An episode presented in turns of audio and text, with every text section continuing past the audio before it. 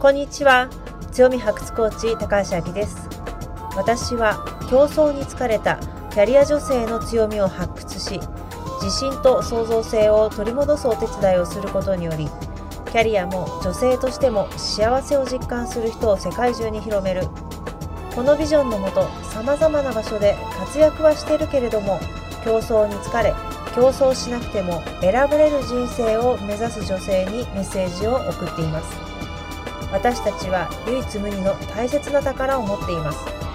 その宝に気づき人生キャリア人間関係に生かすことができたらあなたは自分を苦しめる自己研鑽という自己否定から解放され常に誰かと比較して不毛な競争をしなくても十分に選ばれる女性になります。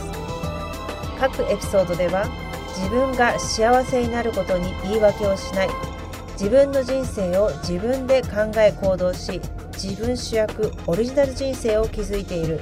私がハンサムウーマンとお呼びしている方をゲストとしてお招きしてのインタビュー形式で行うもの。また私自身が日常の生活や自分自身のキャリアから気づいたことをお話しするソロエピソードをご用意しております。各エピソードによりあなたが得たい人生を作るためのアイディアと行動を起こすヒントが得られたら私は嬉しいです。シリコンバレー発競争しないで選ばれる女になる番組エピソード2今回のゲストは洋書大好き洋書ラバーズ普及委員会委員長ますみさんをゲストとしてお迎えしています。平日は会社員としてバリバリと働き仕事後や週末は大好きな洋書を読み洋書の素晴らしさをインスタライブやブログで発信しています。ますみさんの海外留学の体験やそこで感じたことまた日常をどのように自分のために輝かせるか何か面白いことないかなついついつぶやいてしまう時ってありますよね。私にもあります。毎日繰り返されるように感じる日常に輝きを持たせるヒントがこちらにあります。最後までお楽しみください。ではですね、もう本当今回2回目のハンサムトークになります。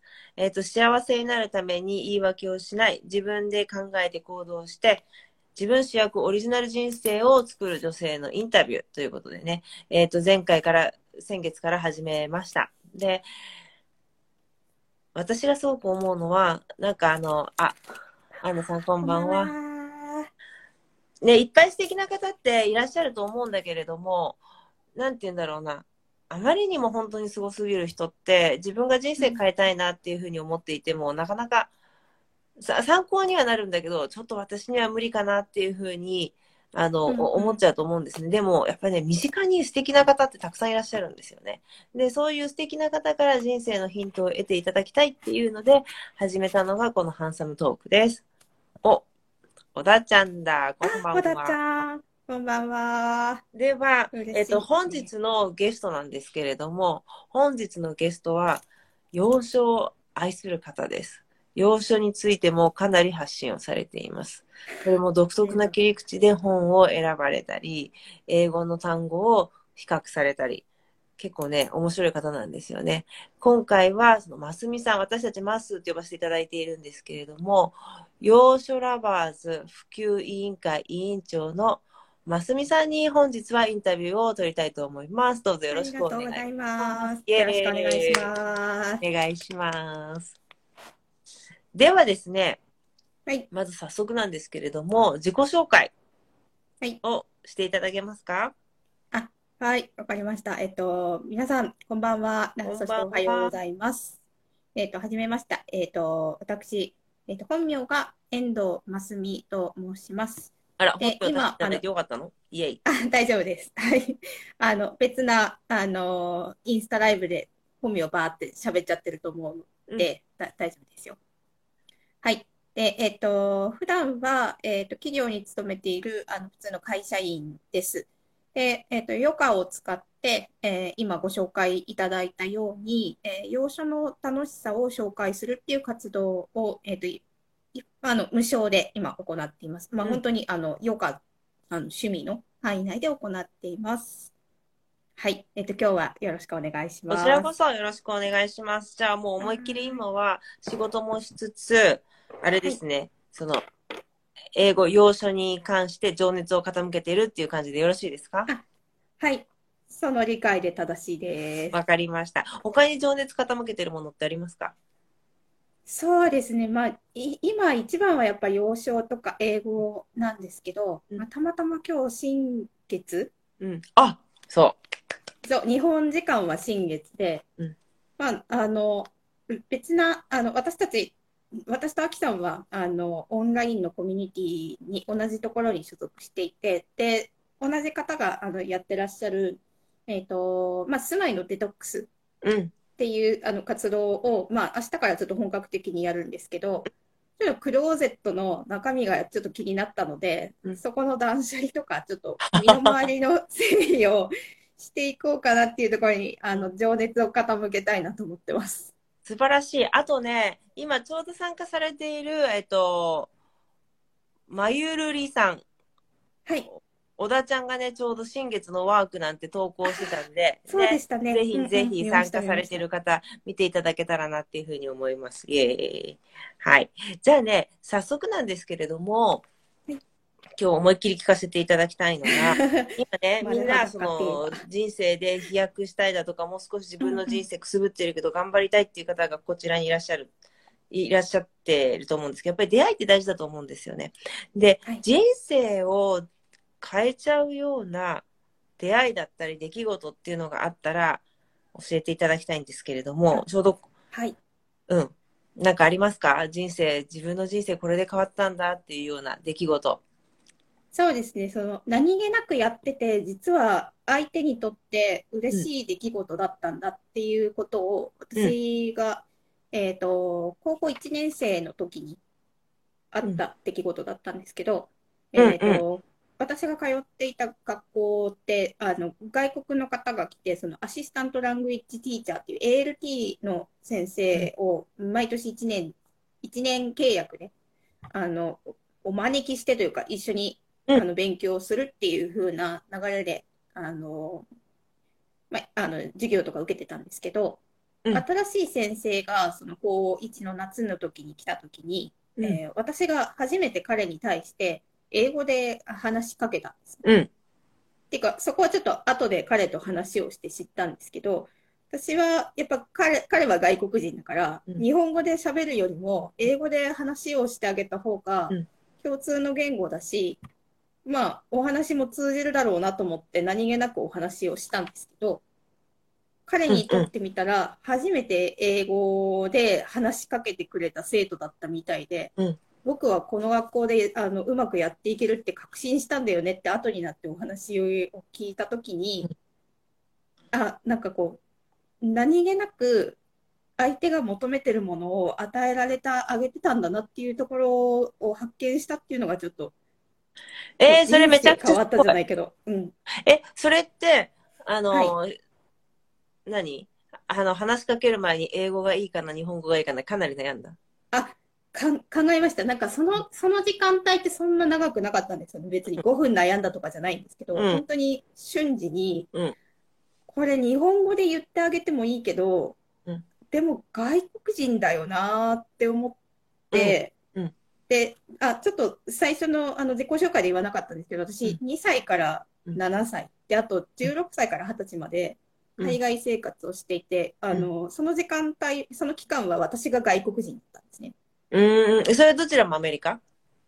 あ、ど、どちらも、あ、ど、どっちもアメリカです。うんうんうん。で、英語がやっぱ共通語なので、別に英語で話しかけられてもいいんですけど、やっぱ片言でもこんにちはって言われたときは私は嬉しかったんですよね。嬉しいよね。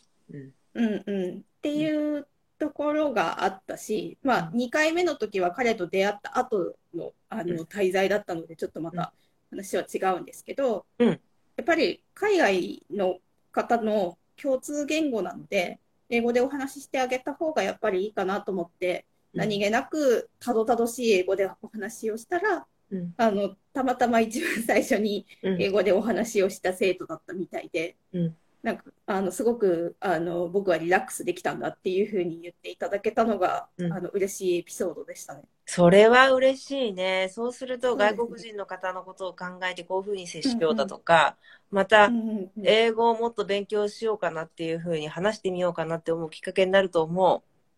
そんなことが日常にあったら。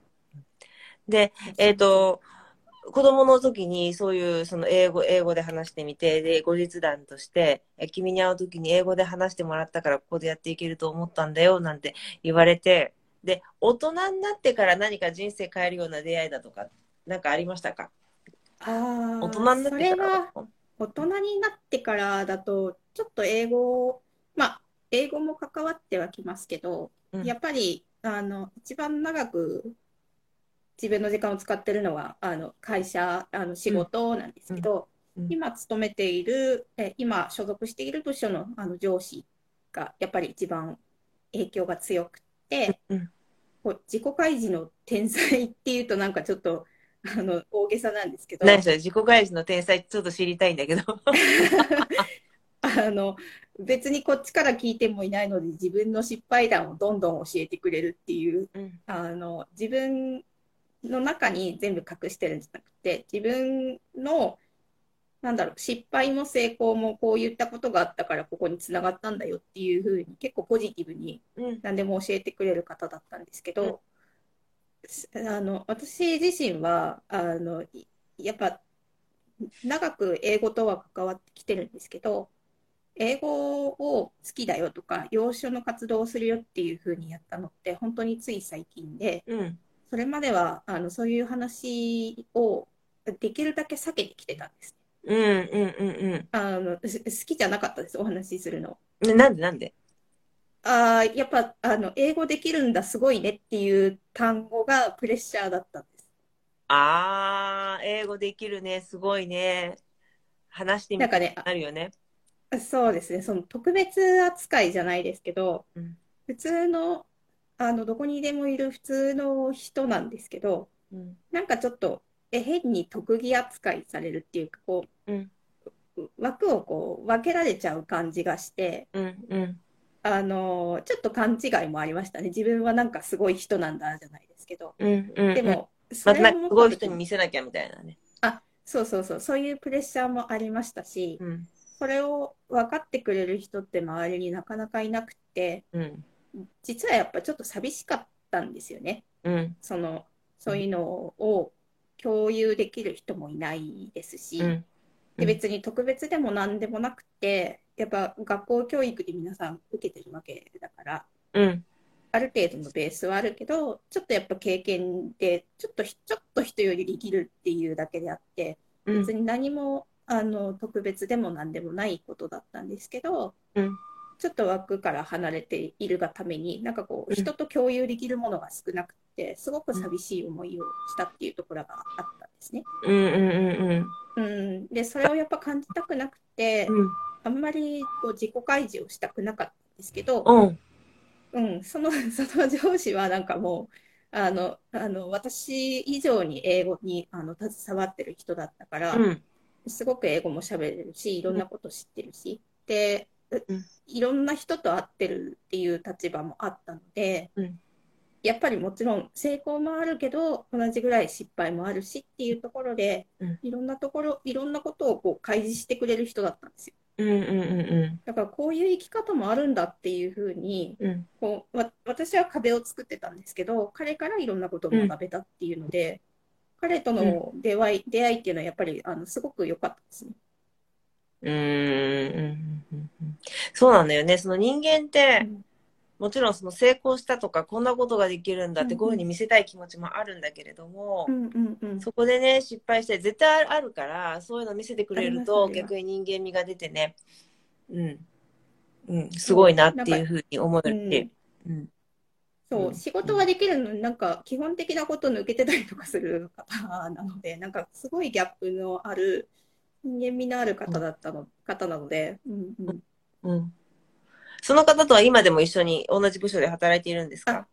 そうなんです。あの、ありがたいことに、あの、今年度も、あの、こっち4月1日なんですけど、また、うんあの、一緒に仕事することができてるので、そうだ。今日は新月であるけれども、新年度だ、日本は。あ、そうなんです、そうなんですお。めでとうございます。あ、そうだ。私も新入社員研修とか言って、なんか話してた。いや日本の時間で4月1日？こっちの時間で、うんそうそう。話してた。そうだ、そうだ。忘れてた。海外のこその企業にもよりますけどね、そのうん新年度とかっていろいろありますよ。あるある。なんかその、ね、年度って1月1日から12月31日だったり、あと、なんだっけな、インターンが始まるのが6月だとか7月だとか、私はちょっとあんまアメリカのこととかはちょっと各社違うからわからないけれども。うんうんうんはい。あ、ごめん、話がずれちゃった。うんあ、いえい。じゃあね、その上司の方との出会いがあって、こんなに自己開示していいんだ、こんなに失敗の話もしていいんだっうんうん。ていうところが人生を変えた。そうですね。あの、オープンにしていいんだっていうところでうん、ちょっと開けてきたかなって思いますね。うん。でも本当はね、なかなかオープンにするってちょっと怖いんだけれどもね。そう、そうなんですよ。ね、特になんか、こんなこと言ったら変なこと、変な風に思われるんじゃないかそうとか、そうそうそう。そうそうそう、うんうんかっこ悪いんじゃないかとかね。うん。でも、あの、言っちゃったら意外と楽だったりするんで、もしそういう悩みを抱えていらっしゃる方がいらっしゃったら素直に言っちゃっても大丈夫ですよ。うん、いいと思います。うん。私もいっぱいある。えーそれもちょっと聞いてみたいですけどね。あるよ、あるよ。小さいのとかもいっぱいあるよ。あと、なんだったっけ、昨日の夜私叫んだんだよな。あのね、私犬飼ってんだけど、あの、うんうん犬の、なんていうの、おやつの骨あるじゃない？はい。うん。あれを私が、あの、電気つけないで歩いてて、思いっきり踏んで足の裏切ったのね。とか、えーいっぱいあるよ。そんな、そそんなことから始まって、そうそう。あと、ほら、な、NASA で迷子になってさ、い言わなかった別機会でお話聞きましたけど。うん。それで迷子になったらどことなく警察の人が出てきて不審者だと思われて、入るときってあちゃんとパスポートとか見せるからちゃんと身元確認してんだよ。はいなんだけど、あの、え両手上げさせられたりね。本当私あ、うん、そう。こうこうやってあ、あの、よくテレビで見るあれだよね。あの、なんていうの、事件とか事故だとか起こした人だよね。うんうんうん警察がこういうふうにパーって来てって言って。い一回じゃないから、そんなこと。うん。あるよ。そう、それで、そういうエピソードをお話しできる楽しさを知ってればよかったんですけど、うん。私はやっぱり、その、ストレスを受けたくないっていう気持ちの方が強くてうん、できるだけ失敗をしないとか、できるだけうん変なことに巻き込まれないっていう方にばっかり神経がやっぱりいってたなっていうのがうん、その、上司と出会う前とかは特に、うんあの、振り返ったりとかするとよく感じますね。えー、でもさ、そういうふうな、なんか、なんていうの、ネガティブなことを受けたくないだとか、うんうん。その、なんていうの、もうできるだけそういうものから避けたいっていうふうに気をつけて生きてたのに、それ自分から発信するようになったってすごい勇気じゃない？すごいチャレンジじゃない？そうですね。あ、こねこん、ほ本当に、あの、洋書好きですって言ってからの方がうん。力は抜けてるんですけど、やっぱその一歩を踏み出すまでがやっぱちょ、ちょっとこと、うん、辛かったっていうか、うんはお、大きな勇気ですよね。ね、それって質問なんだけれども、大人になってからのすごい勇気。子供の時はどうでした？なんか一個やろうとした時にできるタイプだった？それともなかったら躊躇するタイプだった？あ、後者ですね。その、やっぱトップに立ってリーダーシップを、あの、やるっていうことって多分できないってずっと思ってたんです。思ってまして、子供の時から？物子心つ供の時は。うんうん。でも逆にそのサポートだったらできるっていうところはあ、あって、うんとうんこれ小学校5年生の時のエピソードなんですけど、うん。5、6年生の時って、あのー学校の委員会活動の、やっぱり委員長さん、副委員長さんになるんですね。やっぱり5、6年生だから。うん。で、その立場に、その5年生だったんですけど、うんその立場になった時に、長はなりたくないから、私、この委員会の副委員長やりますって立候補したことがあります。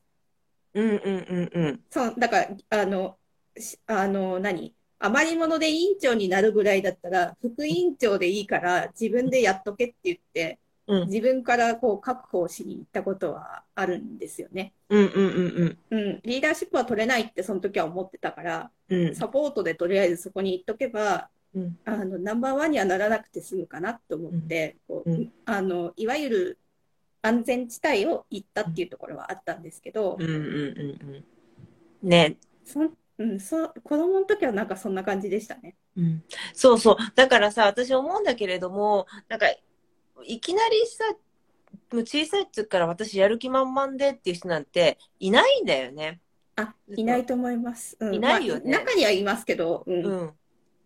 いや、な、中にはもちろんいらっしゃるんだけれども、なんかね、よく聞かれるのは私もね、こういうふうに小さい時からこういう発信したりするのが好きなんですかとか、なんか昔からそういうのは、そういう才能があった人だけさい、あの、発信してもいいって思ってる人がすごく多いような気がしてね。そんなことないと思います。ううん上手な人ももちろんいますけどね。うん。うん。ね、だからなんか一応なんか、なんて言うんだろうな、そういう人ばっかりじゃないんだよっていうのをどうしても知ってもらう。そうそうそうそうですねなんかそれ、うんうんちょっとね質問のある意図が良くないね。でもありがとう。答えてくれてありがとうございますあ。、いえいえ、あ、でも、なんかバックグラウンドはなんとなく分かったので、うん。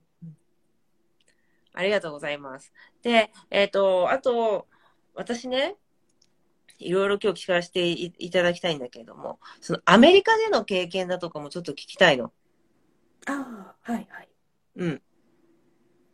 アメリカってどうでした？最初から着いた時から楽しかったですか？私なんでこんなこと聞くかって言ったら、私がすごい辛かったの、アメリカに来た時。ああ、でね、大体みんなね、それ質問されます。えっと、私はアメリカにいた時期っていうのが、2歳から7歳の5年間と、うん16歳から20歳までの4年間。うんで、最、まあ結論言っちゃうと、特に2回目の時は、最初の1年は辛かったです。うんうん。やっぱ、あの、英語がわからないので。うんで、やっぱり、いわゆる多感なティーネイジャーの時に、うーんと、まあ、たと、うん、特に言っちゃうと、恋愛の話ができないとか、アイドルのない話ないないですができないと恋愛のか、話ができない。どういうこと？あどういうこと？べ別になこう何っていうことはないんですけど、やっぱりこう、うん隣のクラスの誰々君かっこいいよねとかっていうふうな、どこにでもありふれたあのうん10代の女の子がするようなお話を、うんす自分の言葉でお話ができないっていうことがやっぱ辛かったんですよね。ああ、自分の言葉で言えない。うん。そうそうそう。あの、その時にこう誰か好きになった子がいたとか、付き合いたい子がいたとかっていうことではなかったんですけど、もううん。本当に日常生活の会話ができないっていう最初の1年が辛かったですね。もううん。最初の1年は勉強漬けのうん。1年で、で、まあ後から出てくるかもしれないんですけど、自分から行くって決めてアメリカに行ったんですけど、やっぱり実際行ってみて勉強しないと単語が覚えられないとか、うん。練習をしないとお話ができないっていううん。壁にぶつかった時に、うん。やっぱり自分のやりたいこととできるレベルとのギャップがあってうん。辛いなっていうふうにうん。壁にぶつかってやっぱそこがそこは辛かったですよね。うんうんうんうんうんうん。で周りは多分分かってくれてると思うんですけど、うんこうやっぱ気使われるのも嫌だしっていう,、こう助けても言えないし。そう。うん。そうそうそう。うん。私もね、アメリカ来た時に助けてが言えなかったのね。で、実はね、助けてほしいと、こういうのがわからないから、ここで手伝ってほしいっていうふうに言えるようになったのって、ほんとここ最近。この1年ぐらい。うんうんうん。うん。うん多分ね、その何々人だから舐められたくないって変なプライドがあったんですよね。うんうん。わわかるよ。それもあったよ、私も。うん多分アジア人だしっていうとかね、うん、ありましたから。うんね。いや、そうなんだよね。だから、そうんの、海外に行って苦しい。いや、そういう話もね、ちょっと聞けたらなっていうふうに思ったんだけれども。うんうんうんいや、ありがとうございます。そう、それでね、そうだ、私が、ここんないろんな質問とかであっという間にこんな時間経っちゃったんだけど、ごめん。え、本当ですか？今ね、これ大事なこと。なんで今、今のこの養子のプロジェクトに情熱と愛情を注ぐようになったのか教えてください。あー、えっとですね、本当に始まりって、なんか、もともとやってた趣味に対する情熱が消えちゃって、うん私は何が好きなんだろうっていう自分迷子になったところが本当に一番最初でしたね。うんうんうん。それ何？それ、うん一番最初の情熱は何だったか教えてもらってもいいですか？あはい、えっと、私、子供の頃から、うん。やっぱこう、あの、空想好きっていうところから始まってたんですけど、うん。うんと、28ぐらいまでうん、あの、物語を書いてたんですね。うん。い、いわゆるこう、同人誌活活動じゃないですけど、あの、小説を書いてたんですけど、うん。え今の部署に移るタイミングぐらいに、もうやりきっちゃって、うんあ、あ本当その仕事と趣味はあんま関係ないんですけど、うんうんうん。まあ、たまたま本当にこう、やり、やりきったなって言った時のタイミングで今の部署に来て、うんえ今の仕事をしてるって感じなんですけど、うんうん。それまで傾けてた情熱がなくなっちゃったんですね。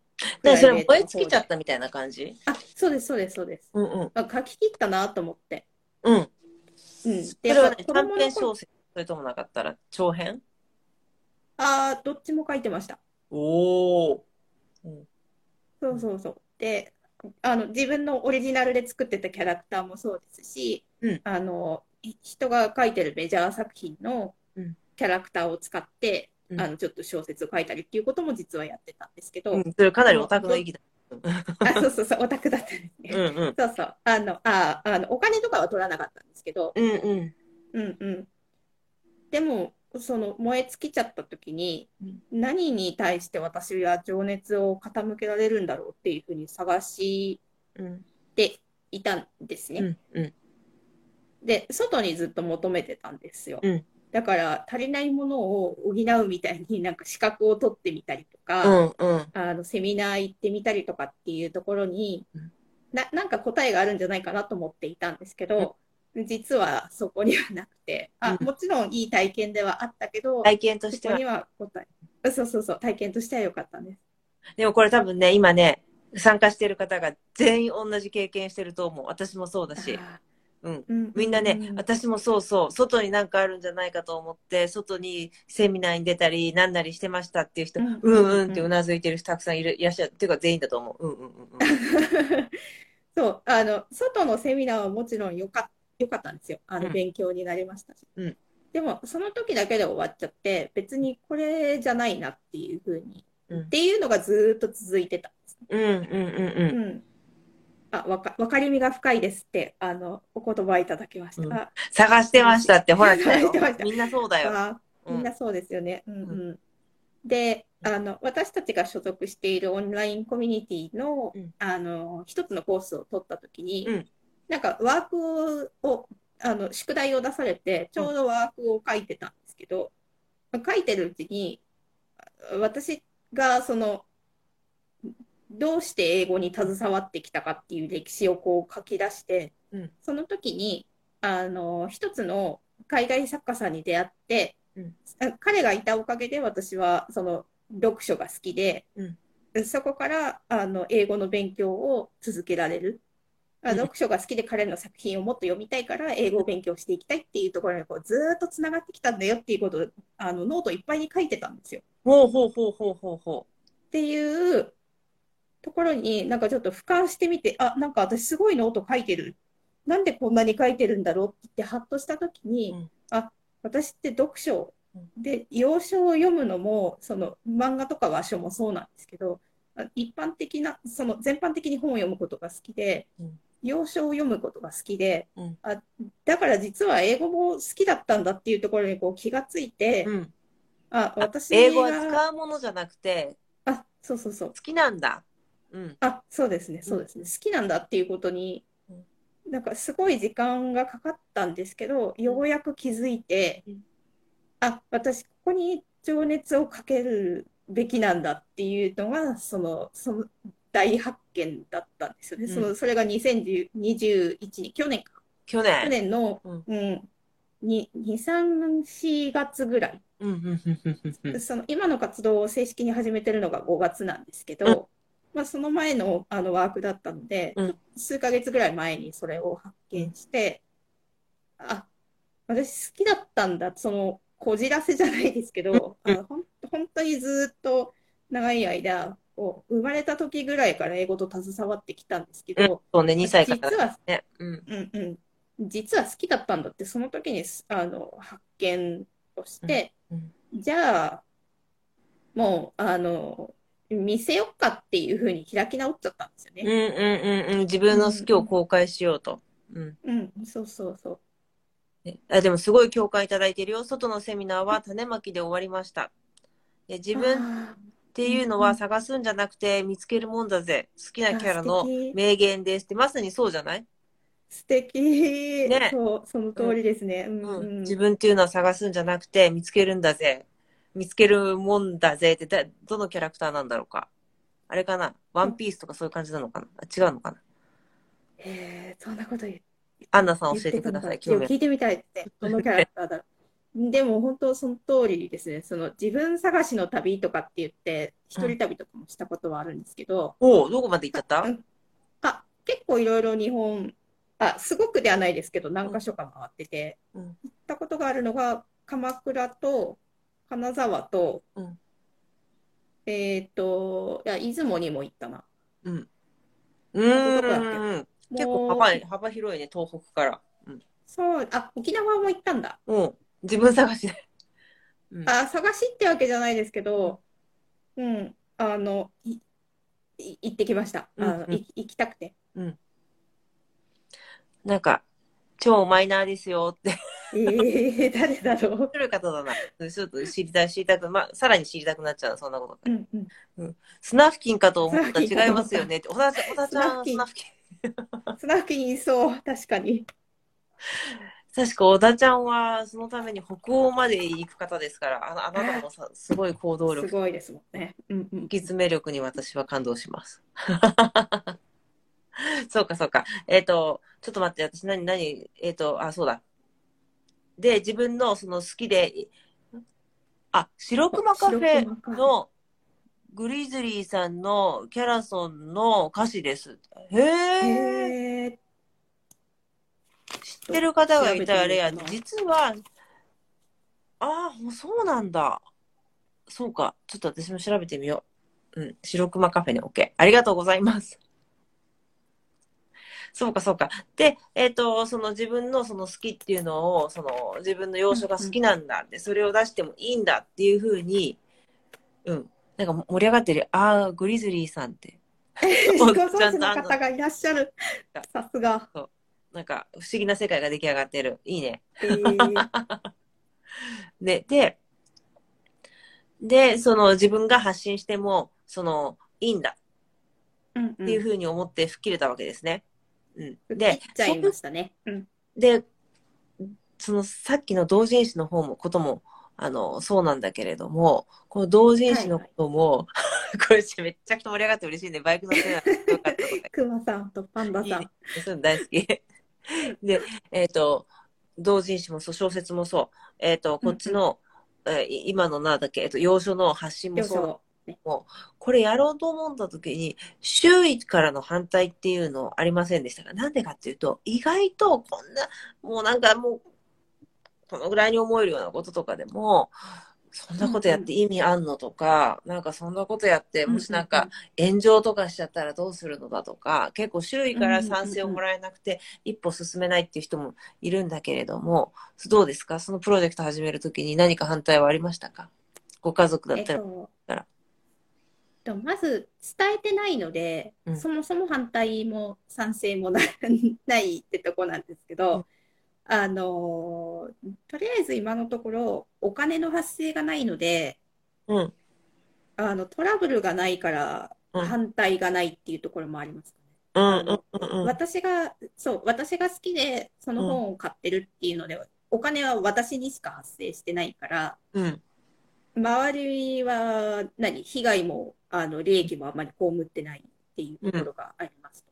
うん。うんそこがまず一つ大きいところかな。うん。その私が事業として何か立ち上げたときにうん。相手からお金をいただくってなると多分ね、あの家族からはうん。会社を立ち上げるってどうよって反対はあるかもしれないですけど、うん。今の私の状況だと会会社を辞めて新しい仕事を立ち上げるっていうところに考えが至っていないので反対意見はとりあえずないですね。うんうんうんうん、だから多分周囲の方が受ける反対ってそういうところだと思うんですよね。うん。安定を捨ててうんやるだけの価値があるかって言って理解をしてもらえないとか、うん。うん。お金が発生して相手に迷惑かけるんじゃないかっていうところを不安に思う方が多分多いと思うので、うん。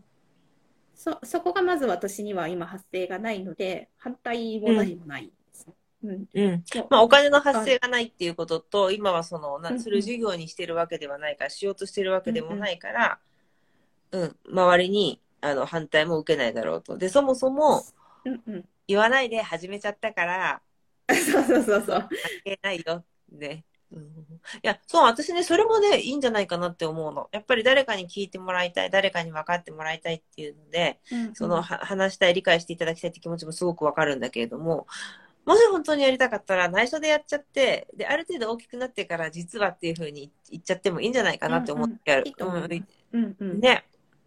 うん。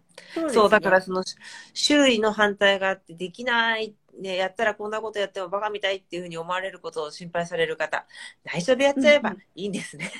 な んで、そうそうそう。答えになってないんだけど、私はでも内緒で一歩。で、あとは本当にその取り返しがつかないところ、ところにな、なまあ、なそんなことはあんまりないんだけれども、まず、始めてみるっていうのが、で、嫌だったら、あの、かややめちゃえばいいからね。うん。それもなんか、内緒だったらやめちゃっても誰も気づかないし、まあ、ね、でも、うんうん。うん、その自分がやりやすい方でやったらいいと思う。もしなんか私は話した方が責任感が出て継続され、できるんですっていう方はもしかしたらその方がいいかもしれないけど、うん。でもできる、できない、やりたくない、やりたい、うん、っていうのが、うん。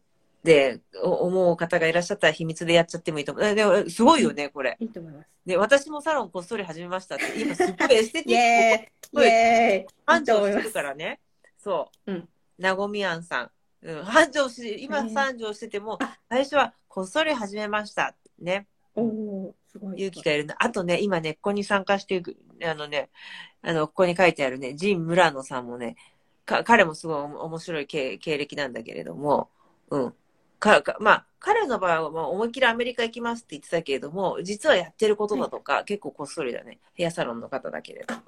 そうなんですね。うんそうそうそうそうそうそう。ね、だからみんなこっそりやってるんだよね。イエーイ。だから反対があってやめるのはあまりにももったいないです。うんはいうんうん で、あとは、なんかこういうふうに、新しいプロジェクトする。特にその、お、5年でやっとですって、やっぱりそうだよ。このぐらいかけるんだよね。なんかみんなねうんうんなんて言うんだろう、サクセスストーリーみたいな感じで、その、なんか立ち上げたらすぐピーってうまくいきましたっていうふうに思うんだけど、やっぱりそうだよね。5年ぐらいかかったりするよね。うん。うん時間かかりますよね。うんうんうんうん。ね。で、えっ、と、今ね、普通に日中お仕事をされていて、あい、そのはい終わった時に、自分のプロジェクトをやるって、これすごい実はエネルギーだと思うんですよね。だって普通に仕事してるだけでも疲れるもんね。なんだけども、それ以外でも、自分の時間を使って、その要所に関しての情熱を注ぐって私すごいと思うんだけれども、そういうことで、そういうことをする、なんて言うんだろうな、自分の価値観だったり、大切にしているアイディアみたいなのはありますか、何かそういう自分の情熱を固める、けるときに。ああ、その、そうですね。特に今回のこの要所のプロジェクトでキーワードにしているのが、うん。英語はバニラアイスと同じぐらい好きですって言ってくれる人をうん。増やすっていうのをうん。目標にしていてうん、で、それってかなり、うん。あの、私の、私の趣味じゃないですけど、あの、うん。オタクトークをできる人を一人でいいんで作りたいっていうところが目標にあるんですよ。うん、うん、うん、うん。本当だったら、うんあの、たくさんの方が英語が好きですって言ってもらえるようにしたいっていうのがあるんですけど、うん、まあ、このい要所の普及活動ってこう言ってはいるけど、うん読書の中の要所で、うんで、しかも読書って抽象度を上げていくと、うん趣味の中の一つにしか過ぎないんですよね。うん、うん、うん。あ、そうね。そう。うん、うん。今のす釣りをする。うんそうそうそう。釣りをするも趣味ですし、うんで、もしかしたらその釣りも、あの、釣り堀の、あしあの、釣りをするも釣りですけれども、うんなんかクルージングじゃないけど、なんかボートをバンバン出してうん、すごい魚を取るっていうのも釣りの一つじゃないですか。だからすごい、あの、か細かいカテゴリーの中の一つにしか過ぎないんですよね。うんうんうんうん、だからこう力を入れないで自分の好きを突き、突き詰めていきたいなっていうところは大事にしつつ、うん。ただ、あの本当にちょっとしかないポーションなので、読うんあの読書の中の要所って。そうだね、だから読書っていうのがそんなかなって一つおまけに洋書って言っても英語って言ったらまたこういうふうになるもんね、小さいね。あ、そうそうそう。漫画だって別に読書ですし、うん。経済書も読書ですし、うん。あの子育ての本だってもちろん読書ですから、うん。うん。だから、あんまりこう、肩肘張らずに、あの、自分の好きを発信したいなっていうところは大事にしてますね。え？すごくない？お処方しましたって書いてある。すごい。は？かっこいい。これ、よ洋書オタク仲間できましたね。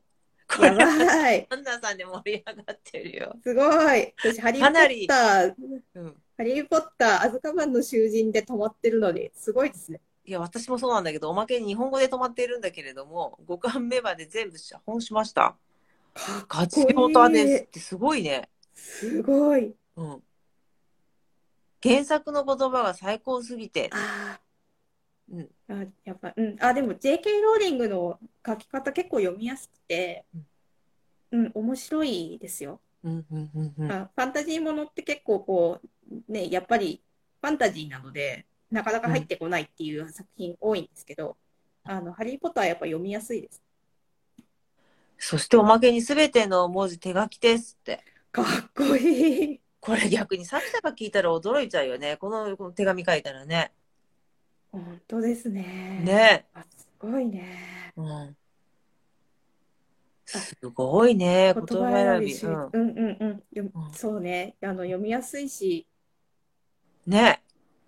いやー、かなりオタクだな。すごい。うん。お二人で対談するのを見て。ちょっとまず読まないと。うんそうそうそう。まずあの、私もそう、日本語で止まってるからね。私の場合ね。うん。まあまあまあ。ハリ。ー・ポッター、あの、本編よりも中に出てくる食事、食べ物がなんか美味しそうで、あそうそう、なんか、日本だと、あのユニバーサル・スタジオ・ジャパンにうん、ハリー・ポッターの世界がこう楽しめるアトラクションあるらしいんですけどうん、なんかそれ以外にも、何、フランチャイズして、あのハリー・ポッターのお店とか出てくれないかなって思ってるぐらい。そうですね。うんうんうんうんうんうんそういうのあるとね、やっぱ英語に親しむのも楽しいかなとか思ったりして。うん。確かに、あとさ、食事とかだと文化に触れることができるじゃない？こういうものがあるんだとかさ。そうですなんだったっね。け？あの、私アメリカに来てびっくりしたね。日本にもあるの？ルートビアだとか。ああ、なんかね、あの、輸入品のお店だと思います、多分。とか、あとなんて言うんだろうな。あの、んシェバーズパイ。もう自作しました。すごいね。シェ、シェバーズパイってな、何にあれあの、ポテトと、あれ？あの、あの、コンビーフみたいな入ってるやつかな。えー、うん。あ海外の物語や映画の食べ物。いや、やっぱそうだよね。あ、なんか、あ、いいじゃん、いいじゃん、いいじゃん。それも今度発信すれば。えーえアンナさんからすごいヒントいただいちゃった。ありがとうございます。だからね、そう、そういうのも結構、うんあの、よ、あ、こ、これでは喋ってないかな、そう、打ち合わせで言ってないかもしれないんですけど、うんうん。その、私、会社の、あの、ウェル、ウェルネスじゃないや、うん。コミュニケーションの一環で、あの、自分のスマイルになるうん。活動を紹介してくださいっていう記事を、社内法で書いたんですけど、そのうん。2月だったんですけど、うん。その時に、あの、この、養書の活動をしてるっていうことをうん、会社の人にカミングアウトしたんですね。うん、うん。でもすごい勇気いたでしょ。あ、すごく勇気がいりました。だから、その、この活動を始めたのが2021の5月うん。だったんですけど、5月以前は、あの、本当に話をしたくなくて、その自己開示をしたくなくてっていうマインドだったので、うんうん。そのできる前だったら顔も隠してみたいな。そうですね。うんうんその英語、英語を携わってる部署にはいるんですけど、それは仕事だからやってるっていうスタンスで言いたかったんですが、まあ、あの、英語が好きだっていうところが、こう、ね、あの、トリガーになったので、もう社内法に出しちゃったんですけどね、今年の2月に。うんうん。で、その中で、あの、要所の活動、だからインプットは読書が好きです。うんで、アウトプットはこういう発信のインスタライブをしたり、うんブログを書いたりするのが好きっていうことも書いたんですけど、合わせてアウトプットの活動で、あのカフェ巡りが好きですってちょっとわざと書いたんですね。で ちょっと、ちょっと、あの、えカフェ巡り。そうそうそう、ちょっと建前だったんですけど、建前なの。でも、あのー一つの作品に載ってた、あんえっと、ベーグルサンド。うん私、その時はベーグル好きじゃなかったんですけど、ベーグルサンドが あの、その作品の主人公がこうた美味しそうに食べてるシーンがあって、うんあ、そんなにか、そんなに美味しそうなら私も食べてみたいって言って、うんカフェに行って食べたことがあったんですよ。うんうんうん。で、実際美味しくて、で、うんそこから好きになってっていうのがきっかけだったので、その今、あの、あ、あ、アンナさんでしたっけ、あの、アンナさんおっしゃってたパイを作ってみたっていうのって、すごくいいきっかけだと思うんですよね。うんうんうん。あの、洋書が好きだから本を好きになってくださいっていう発信ももちろんしてるんですけど、アウトプットとして、その物語の中に出てきた料理に挑戦するとか、うん物語の中に出てきた舞台に実際に旅行してみるっていうこともうん。すごくいい活動だと思うので、うん自分の好きなことって何かっていうのを合わせて皆さんにやっていただきたいなって思います。あ、飯テロ食らってしまった。あ、そうそうそうそう、そういう感じですね。ね、私、この言葉が初めて触れたんだけど、これ、あ、飯テロ、飯テロですか？うん。これは何？最近の日本語？あ、最近の日本語ですね。ほう、覚えたよ。よ、よく YouTube とかでうん、こういろんなとこ巡ってたら美味しそうな店とかあった時にうん、飯テロしますって言ってそこのお店に入ってそこの店の料理をこうやって見せてうん食べますって言ってこう動画流したりする時に飯テロって言ったりする。飯テロにおまけに、聖地巡礼まで来ましたか？そうそうそう、聖地巡礼とかもありますね。その場所のうん。空気を味わいたいからって言ってこう旅行してみたりとか。なんか、だから、うんうん、そろそろなんか日本語の意味と読み方もだんだん危なくなったのかなと思って。飯テロね、ちょっと誰か使ってみようかな。今日誰か。え？映像で見た食事あそうそうそう提供されて食べたくなること飯した。はい。うんそうですね、そうそうそう。うんもう私の中の今年の流行流行語大賞になりそうだから。飯テロ。テロ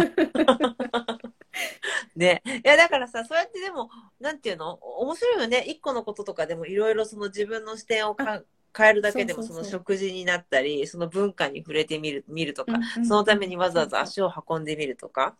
うん。で、ちょっと勇気が出た時に、私はこういうことやってますってカミングアウトしたり。うん。うんうん。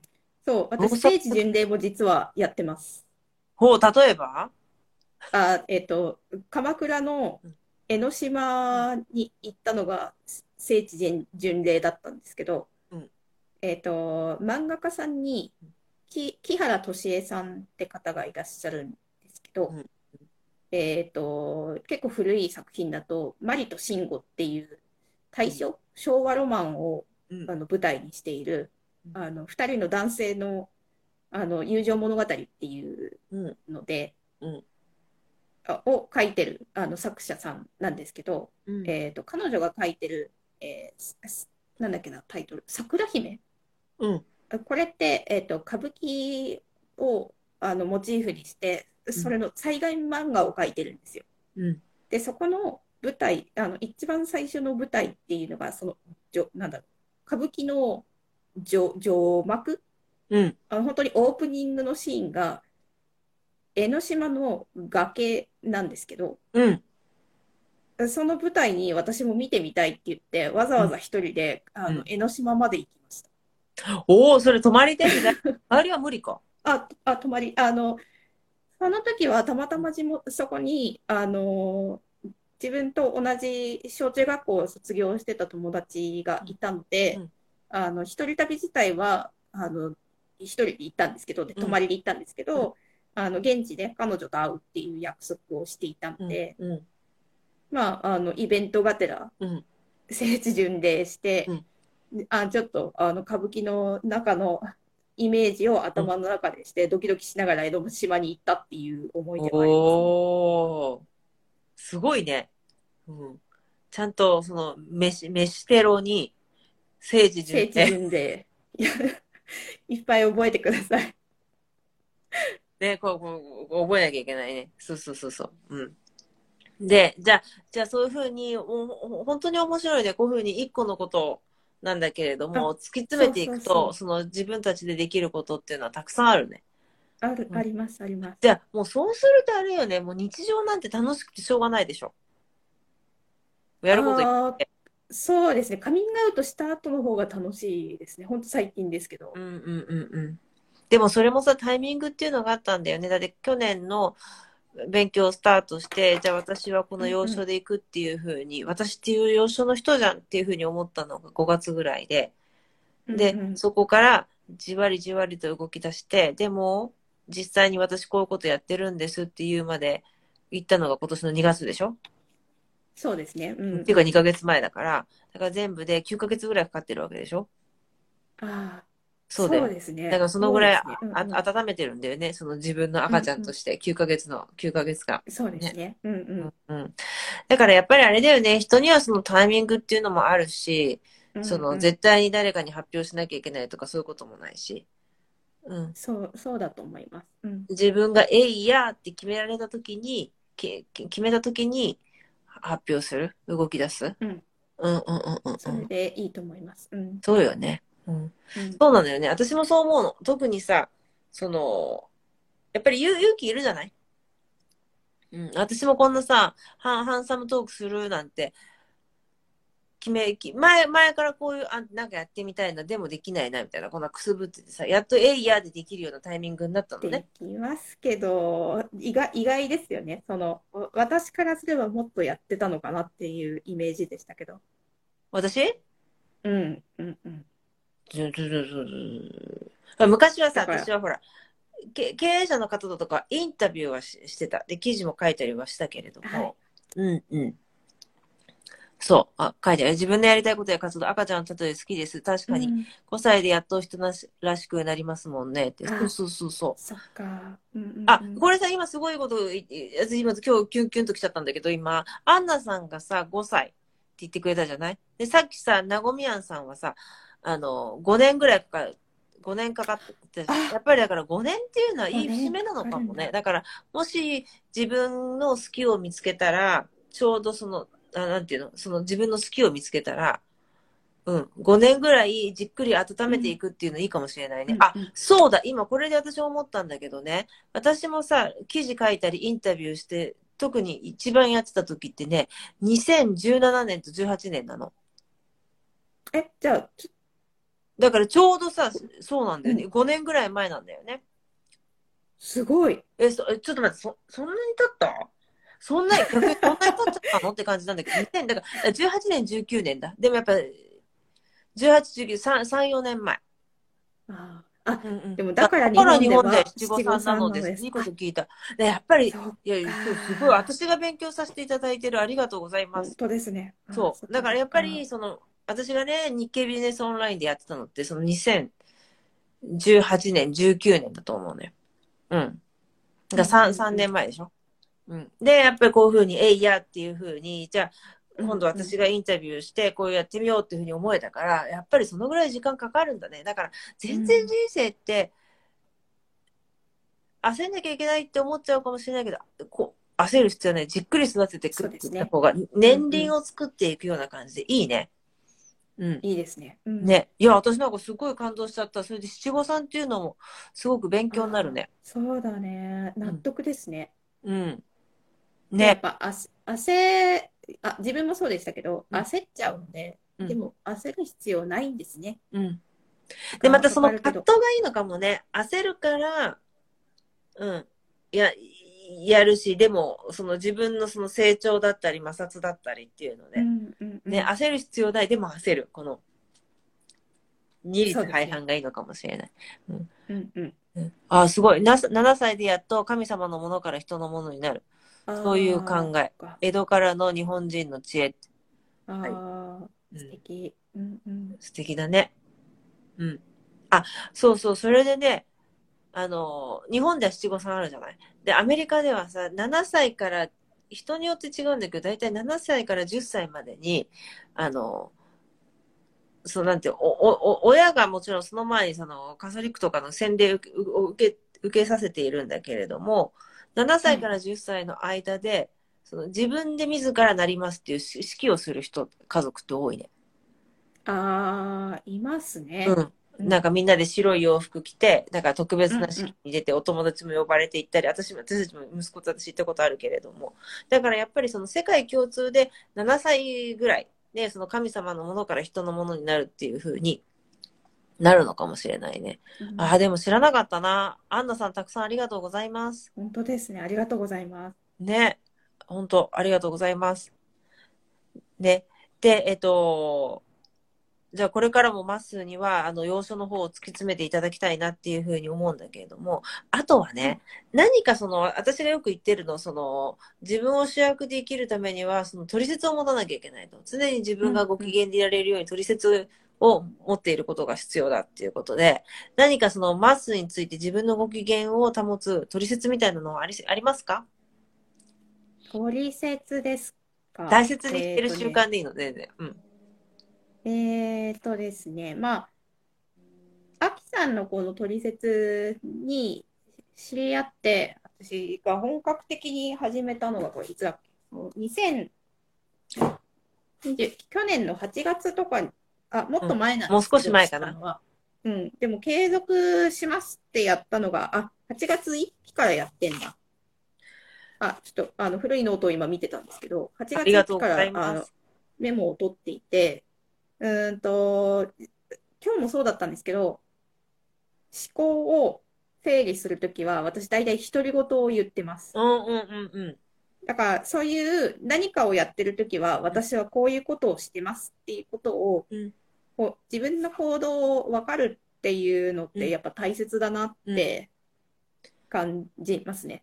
そうなの。特に私女性の方にお伝えしたいのは、客観性を持つってことなんだよね。うん書いたり独り言で話すと、自分のこととかをその客観視することができる。そうですね。ううんんうんうん。そうすると、変な、なんて言うんだろうな。負のスパイラルに陥る、陥ることも少なくなってくるからね。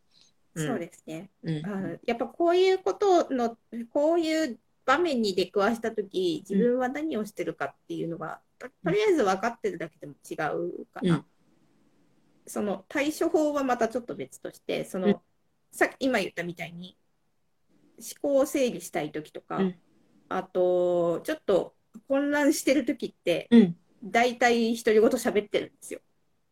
わかる。そううん。ああ、私、今ちょっと混乱してるわ。あ、うん、とりあえず落ち着くかとか言ってこう、ここの辺にこう視線がいってるんですよね。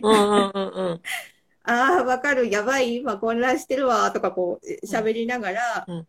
あの、こっちにメモを取って、今、今やらなきゃいけないことって言って、こう、 to do リストじゃないですけど、簡単に言語化をして、頭の整理をするっていうことをすると、大体、あの、気分が落ち着いてきて、うん。やらなきゃいけないっていうことが、こう、ちゃんと整理ができてくるんですよね。うん。うん。うん。だからそういう特徴が、こうやっぱ分かってるといいかな。そのやっぱじあの人間って多分、突拍子もないことすると思うんですよね。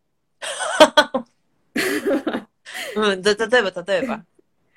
えー、なんだろう。あの、本当に無意識レベルで、えなんか関係ないメールを送っちゃったとか、ね、なんか普段だったらちゃんとチェックして、こう、誤字脱字がないかってチェックしてるのに、なんかたまたまいろんな行事が重なっちゃったから、そういうのを怠ってたら、ありがとうございましたも、ありがございますって、あみたいな感じで、こうなんかよくわからない文章を書いて、こう出しちゃってるのにうん、それを気づいてないとかっていうことって多分よくあると思うんですよね。うんうんうんだから今焦ってる、焦ってる、そういう時の自分は何をしてるかっていうのをちゃんと分かっててあげると、対処法がこう次に続いてくると思うので、うん。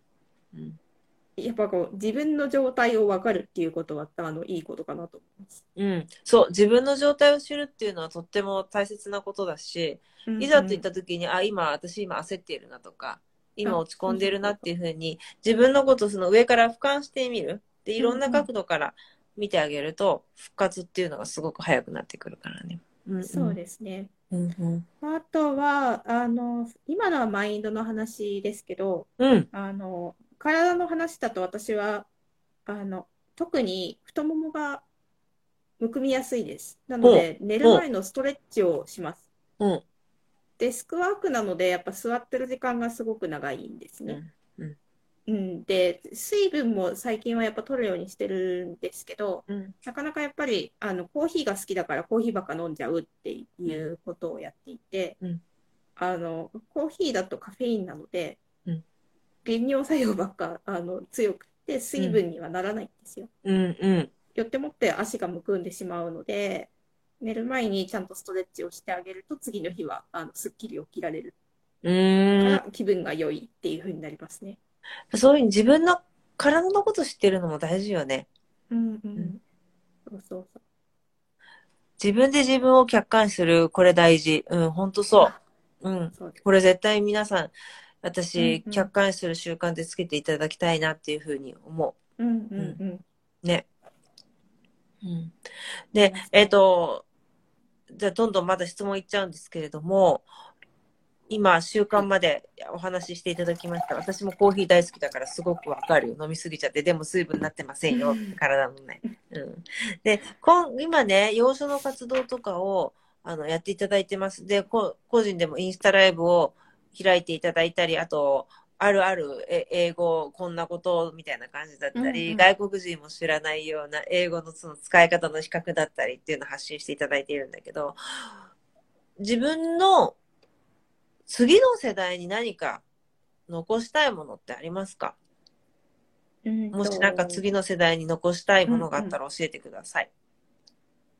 そうですね、その、ものではなくて、どっちかっていうと考え方なんですけど、その、自分で考えて、自分で何を発信するかっていうことを大事にしてもらいたいですね。うん。うん。うん。その、私はどっちかっていうと子供時代はうん、親の、あの、敷いてくれたレールの上をうん。歩いていくっていう風な子供で、それって別にあの悪いことではないと思うんですね子供とししいよね。うん。うん。うん。うん。あの、反発、反発しててっていうか、ちゃんと意見があるから反発するっていううん。ことはいいことだと思うし、親の言ってることに別に間違いとか、うん。その論理的に変じゃないとかっていう風なのがちゃんと分かっていれば、うん。別に親の言うことを聞いてていいと思うんですよ。うんうんで、自分も心地よければ別に親の言うことを従ってていいと思うので、で、自分の中でも結局それ、それを実行、実行者は私なので、うん。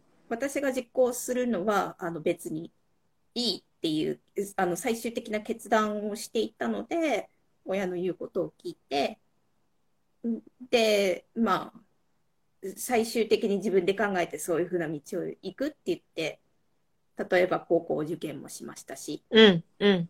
うんうん、っていうふうにはやってたんですけどうん。でもそれはちゃんと自分が考えたからうん。親の言うことを聞いてそこの学校に行ったうん。が結論なんですね。うんうん。だからそれをあのまあ毒親だったからうん。親の言うことを聞かざるを得なかったっていう場合とかとは別にしてうんうん。ちゃんと自分の意見で物事を発信するっていう力を持ってほしいですね。うんうん。やっぱあの自分もそうでしたけどなんか嫌なことがあると人のせいにしたり環境にせい環境のせいにするっていうことってあると思うんですよ。うん。したくなるよね。そう。うん。うん、でもそうじゃなくてやっぱり結局その決断に至ってるのはあなたが責任者ですっていうことをよく理解しないといけないと思うんですよ。うん。そこを分かった上でやっぱり発せあの発信はしないといけないのでうん。そこのやっぱこう自分の意見を持つっていうことは大事だなとだからその全部自分で考えるっていうことは私とっても重要なことだと思うの。うんよくほら、うん誰々さんが言ってたとか、誰か有名な人が言ってたから、そうだっていうふうに思っちゃうし、親がこういうふうに決めたから、親はもちろん子供のためにベストを尽くしているんだけども、そうそうそう。あのあ、それはとってもありがたいことなんだけども、親が言ってたから、誰々さんが言ったからじゃなくて、もうある程度の年になったら、その自分で考えると。うん、うん。で、本当にそれが自分がやりたいことなのか、どうなのか。そうそう。うん。っていうのを考えて、はい自分で行動するなり発信するとにかく自分で考えるっていう習慣を実際に残したい。そうですね。その親が言ってたから、もう理由の一つにしていいんですけど、その、なんでそれを取り入れたかっていう理由をちゃんと言えるんだったら、それはいいとですよね。そしてそのなんでっていうのは誰の責任でもなくて自分の責任。だからね。うんそうです。そうです。うん。うん。いや、確かにす、すごく私それ共感。い人のせいにしたいけれども、あそうそう。うんあの、人のせいに私もしたことがあるしう、ん。あるよ、私も。うん。今でもするよ。うん、します、します。あの、したくなるときはあるんですけどうん、こう、でもやっぱ、ね、あの、重箱のすす炭をこうガンガンつついていったときにうん、じゃああなたは何かやったのって言ってやってなかったら、やっぱり、あなたのせいになるんですよ。うん。そうそね、人の言うことを聞くという選択したのも自分だよね。う。そうなんですよね。うん。そう。だからそういう選択っていうことを絶対次世代の人に伝えたいね。それは私もすごく大共感です。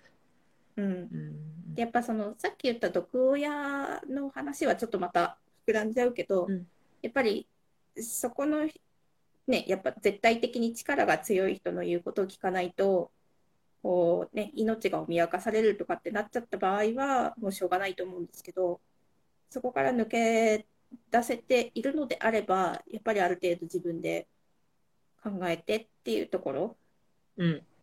うん、やっぱり、あの、若干ね、やっぱ親の力は強いから洗脳されてるじゃないですけど、その、その考えに染まってる人ってやっぱり多いと思うので、なかなか難しいとは思うんですけど、うんじゃあ自分はどうしたいかって、こう、もう大人になったら、やっぱ考えないといけないところだと思うので、うん。うん。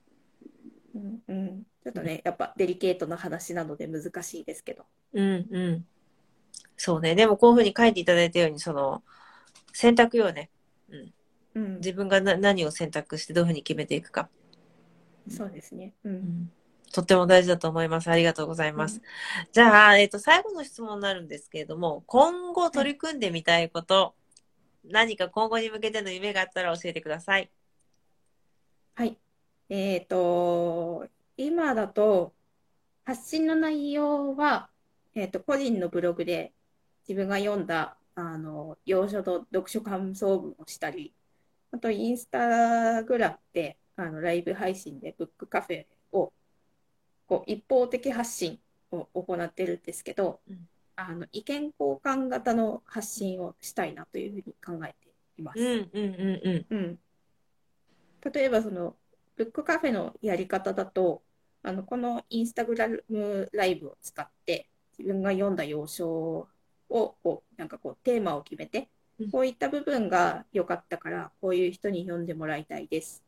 あとあるいはその中に出てきた英語文法がこう印象的だったので、こういったところを覚えるといいよっていうふうな内容で発信を一方的にしています。うん。うん、うんで、やっぱり、あの、コメントをこうやっていただけ、あの、メッセージがこう飛んできたりするので、あの、い100%一般、あの、一方的ではないんですけれども、うんやっぱ生で、こう、お話を聞くっていう風な感じの意見交換型の、あえっと、要所活動、発信活動をしたいなっていうふうに今考えてます。うん、うん、うん、うん。うん。もうぜひ、輪を広めてほしいなっていうふうに思います。で、ここでさ、ねさっきも盛り上がったんだけれども、洋書って、あ、こんな食べ物があるんだ、こんな季節のイベントがあるんだとか、うん。面白いことっていっぱいあると思うの。うんう。うんん。で、例えばなんていう、今ほら、日本でも、ブラックフライデーだったり、サイバーマンデーだったり、なんか、あイースターだったり、これからイースターもあるでしょ？だからそういうふうに海外のイベントだとかっていうのを日本でも体験しやすくなったけど、でも実はそれ本当おお祭りだけになっちゃったりすると思うのね。うんうんうんうんだからそういう背景とかがあると、ああ、なるほどね、とか、ううんん、いろんなことを学ぶことができると思うから、ぜひぜひ、うん、これからもその幼少を通して普及活動、たくさん意味があると思うので、積極的にしていただきたいと思いますし、本当これからのマスの、ますますのご活躍は私はとっても楽しみです。ありがとうございます。本当に。で、あとはやっぱりその自分を客観的に見るっていうのも女性としてすっごく私素敵な習慣だと思う。うん。そっかそっか。うん。うん。なかなかね、やっぱ気持ちに揺れ動かされる時があるので、うんうん。俯瞰してみるって、やっぱ訓練が必要ですね。うん。そう。で、その訓練も何年も重ねていったら絶対にその独自の世界っていうのが見えてくるから、何があっても揺れない。うんそうですね。そうそうそうそう。うん。だそういう素敵なね、女性が増えればいいな。で私もそういう風になりたいなっていうふうに思っています。ありがとうございます。ありがとうございます。本日も最後までお聞きくださりありがとうございました。本日のエピソードがあなたの人生、キャリア、人間関係のヒントとなれば嬉しいです。あなたの心の本音がもう競争に疲れた、競争しないで選ばれる人生を送りたいと訴えかけるのならば、あなたの本当の強みを発掘する30日間ブートキャンプ、 Hello New Me 自分のトリセツプログラム自分主役オリジナル人生を加速させる個別セッションに参加しませんか？ご興味のある方は E メールまたは Instagram AKI156343 をフォローしてメッセージをくださいね。メールマガジンに登録してくださった方には競争しないで選ばれるチャンスの女神に味方される10のルールについての動画をプレゼントをしております。この機会にぜひ受け取ってくださいね。競争しないで選ばれる女性を世界中に広めたいのでこのポッドキャストを聞いてよかったらあなたの大切な方にシェアしてくださいね。それでは次回のエピソードでお会いしましょう。